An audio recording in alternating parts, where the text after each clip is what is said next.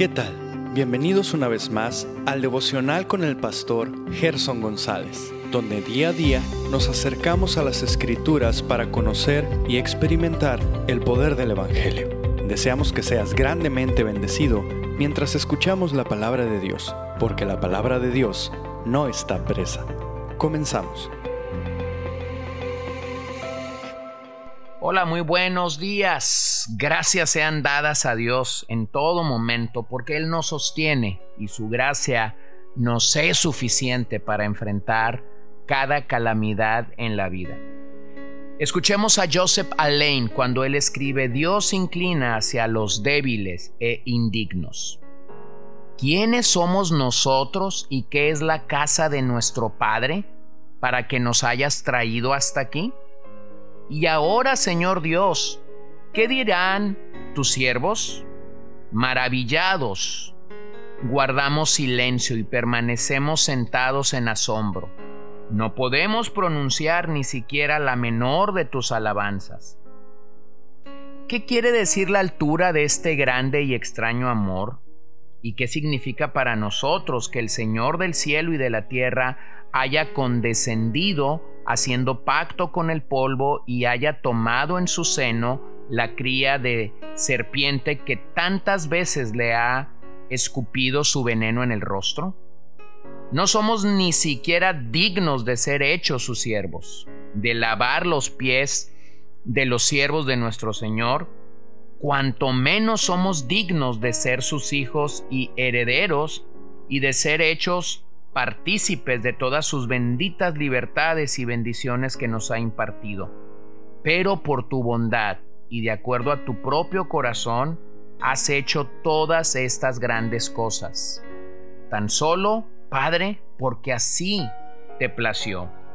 Es por eso que eres grandioso, oh Dios, porque no hay nadie como tú, ni hay Dios fuera de ti. Amén. Bueno, estas palabras son ciertas porque emanan de las escrituras. No hay otro Dios como nuestro Dios en toda la tierra, en toda generación, en todo punto de la historia donde nosotros nos paramos, podemos ver su grandeza, su majestad en todo momento. Y uno de esos momentos es cuando el Señor llevó cautivo a su pueblo, al pueblo de Judá, a Babilonia, en este cautiverio ah, conocido precisamente como el cautiverio babilónico, el cual duró 70 años. Ni un día más, ni un día menos, sino el tiempo que Dios había dispuesto.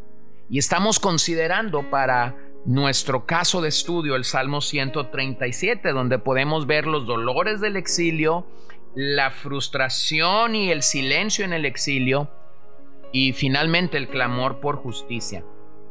Y estamos considerando ese dolor que el exilio produjo. Cuando en el verso 13 nos dice, y los que nos habían llevado cautivos nos pedían que cantásemos, y los que nos habían desolado nos pedían alegría, diciendo, cantadnos algunos de los cánticos de Sión. Pero la posición de los judíos en Babilonia es que ellos dejaron de cantar. Es así como reconocemos que lo que la amargura y el dolor puede llevarnos tristemente como creyentes es a la misma realidad, dejar de cantar al Señor. Y dejar de cantar al Señor bueno y fiel es el resultado de esclavitud. Es el resultado de la tristeza, del dolor, de la nostalgia, de la humillación. Pero el Salmo nos recuerda que aún con todo eso hay esperanza. Quisiera acudir a las palabras del profeta Isaías en el 24.8 cuando él dice, cesó el regocijo de los panderos, se acabó el estruendo de los que se alegran, cesó la alegría del arpa. Bueno, lo que hay que reconocer es que aquellos mismos hombres que los llevaron cautivos, es decir, los caldeos, ahora les piden que, que canten. Bueno, eh, se han dado varias explicaciones. Quizás ellos querían hacer escarnio de ellos, o simplemente tenían el interés o el morbo de escucharlos cantar acerca de este Dios. ya que se cree que el pueblo de Israel era conocido en otras naciones por sus cánticos. Aunque Babilonia como imperio no existe, el día de hoy hay un sistema babilónico que se está formando y que trae sufrimiento a la iglesia. Donde quiera que la iglesia se encuentra, podemos ver ese sistema babilónico en operación.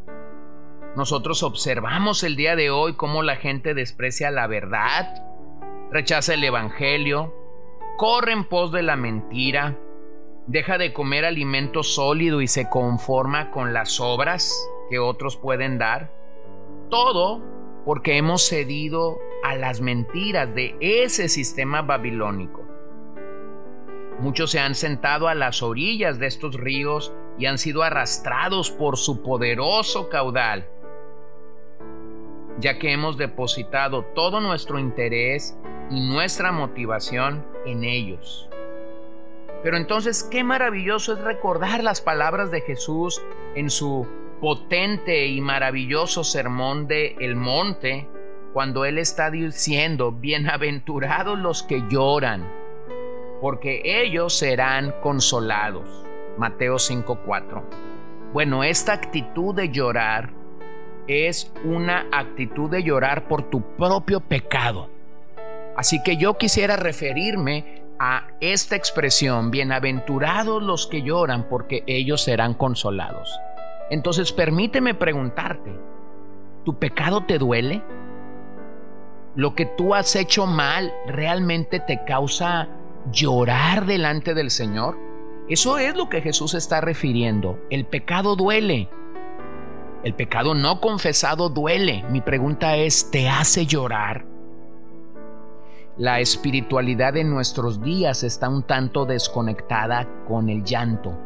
Hemos dejado de llorar, hemos dejado de quebrantarnos delante de Dios y eso tiene que ser recuperado. Es benéfico para nuestra alma llorar, sí, pero llorar delante del Señor porque solamente Él puede traer consuelo a nuestras vidas. Hay, hoy en día muchos lloran fácilmente frente a otros hombres, pero difícilmente estos hombres podrán traer el consuelo divino, aquel que solo emana de Dios. Así que cuida donde lloras. Puedes llorar y llorar frente a un psicólogo, un psiquiatra, un ministro del Evangelio, un amigo o un familiar, y jamás ellos brindarte el consuelo que solo Dios puede brindar realmente a tu alma.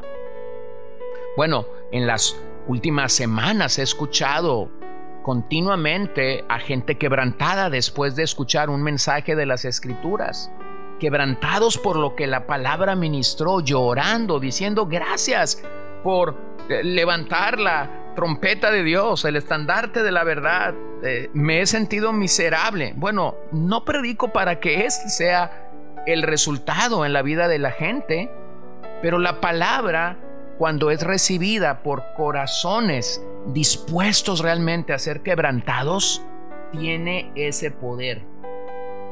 El predicador puritano Robert Murray McShane dijo, el pueblo de Israel es un tipo de la iglesia, como colectivo a lo largo de todas las edades, y un tipo de el alma de cada creyente en particular. Y permíteme decir las tres razones por las que McShane decía esto. Número uno, cuando el creyente está en cautividad, se apodera de él un recuerdo triste de Sión.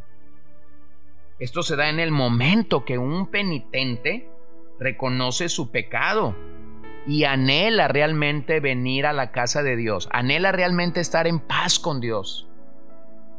Bueno, hay una triste realidad y es que mucha gente puede tener actitudes religiosas, puede tener una mentalidad religiosa sin necesariamente tener una actitud adecuada delante del Señor. Ese es un riesgo que todos nosotros corremos y del cual tenemos que huir y, del cual tenemos que evitar lo más posible.